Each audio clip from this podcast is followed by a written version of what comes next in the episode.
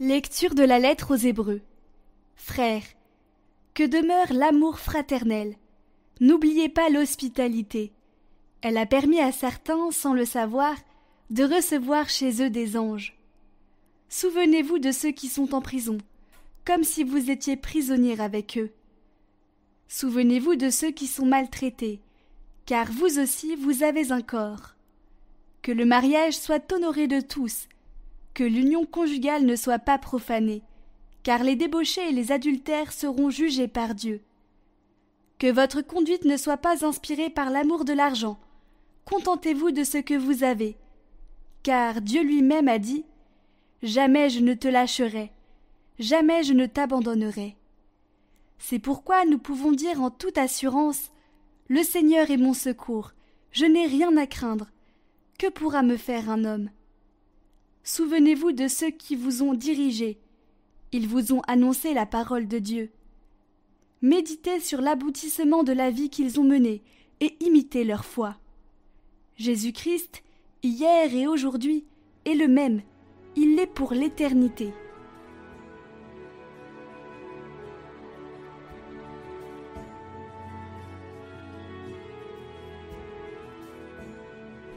Le Seigneur est ma lumière et mon salut.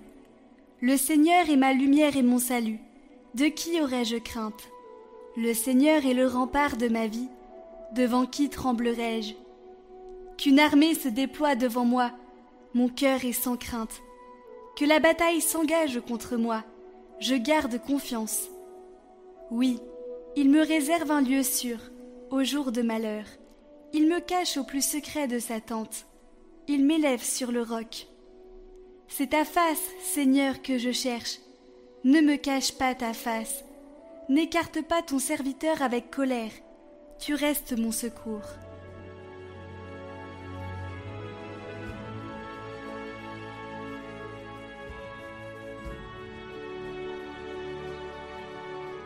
Évangile de Jésus-Christ selon Saint Marc. En ce temps-là, comme le nom de Jésus devenait célèbre, le roi Hérode en entendit parler. On disait C'est Jean, celui qui baptisait. Il est ressuscité d'entre les morts, et voilà pourquoi des miracles se réalisent par lui. Certains disaient C'est le prophète Élie. D'autres disaient encore C'est un prophète comme ceux de jadis. Hérode entendait ces propos et disait Celui que j'ai fait décapiter, Jean, le voilà ressuscité. Car c'était lui, Hérode, qui avait donné l'ordre d'arrêter Jean et de l'enchaîner dans la prison. À cause d'Hériodiade, la femme de son frère Philippe, que lui-même avait prise pour épouse. En effet, Jean lui disait Tu n'as pas le droit de prendre la femme de ton frère. Hérodiade en voulait donc à Jean, et elle cherchait à le faire mourir. Mais elle n'y arrivait pas, parce que Hérode avait peur de Jean. Il savait que c'était un homme juste et saint, et il le protégeait. Quand il avait entendu, il était très embarrassé.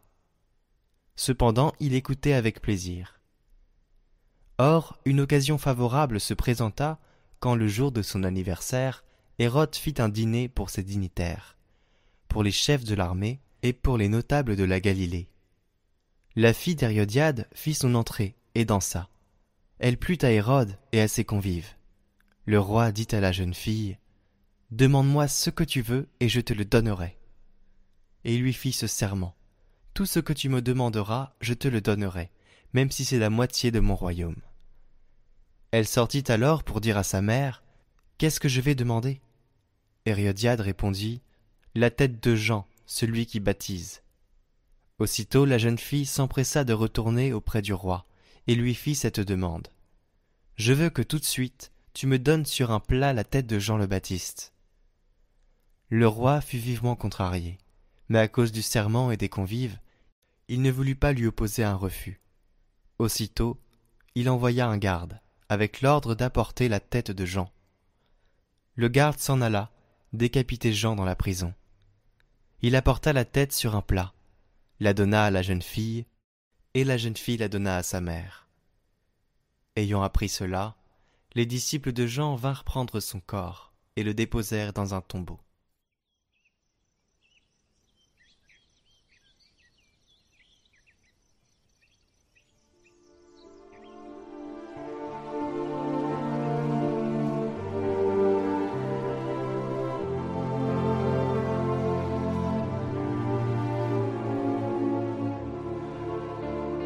Je veux proposer de nouveau à tous, afin qu'il ne soit jamais oublié, le grand signe d'espérance constitué par les nombreux témoins de la foi chrétienne qui ont vécu au XXe siècle, à l'Est comme à l'Ouest.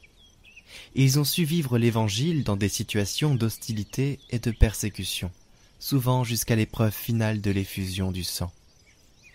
Ces témoins, en particulier ceux qui ont affronté l'épreuve du martyr, sont un signe éloquent et grandiose qu'il nous est demandé de contempler et d'imiter. Ils attestent à nos yeux la vitalité de l'Église. Ils nous apparaissent comme une lumière pour l'Église et pour l'humanité, car ils ont fait resplendir dans les ténèbres la lumière du Christ. Appartenant à diverses confessions chrétiennes, ils resplendissent de ce fait comme un signe d'espérance pour le cheminement œcuménique, dans la certitude que leur sang est aussi une sève d'unité pour l'Église. Plus radicalement encore, ils nous disent que le martyr est l'incarnation suprême de l'Évangile, de l'espérance. En effet, les martyrs annoncent cet Évangile et en témoignent par leur vie jusqu'à l'effusion du sang car ils sont certains de ne pas pouvoir vivre sans le Christ, et ils sont prêts à mourir pour lui, dans la conviction que Jésus est le Seigneur et le Sauveur des hommes, et qu'en lui seulement l'homme peut donc trouver la véritable plénitude de la vie. De cette façon, selon l'avertissement de l'apôtre Pierre, ils se montrent prêts à rendre compte de l'espérance qui est en eux.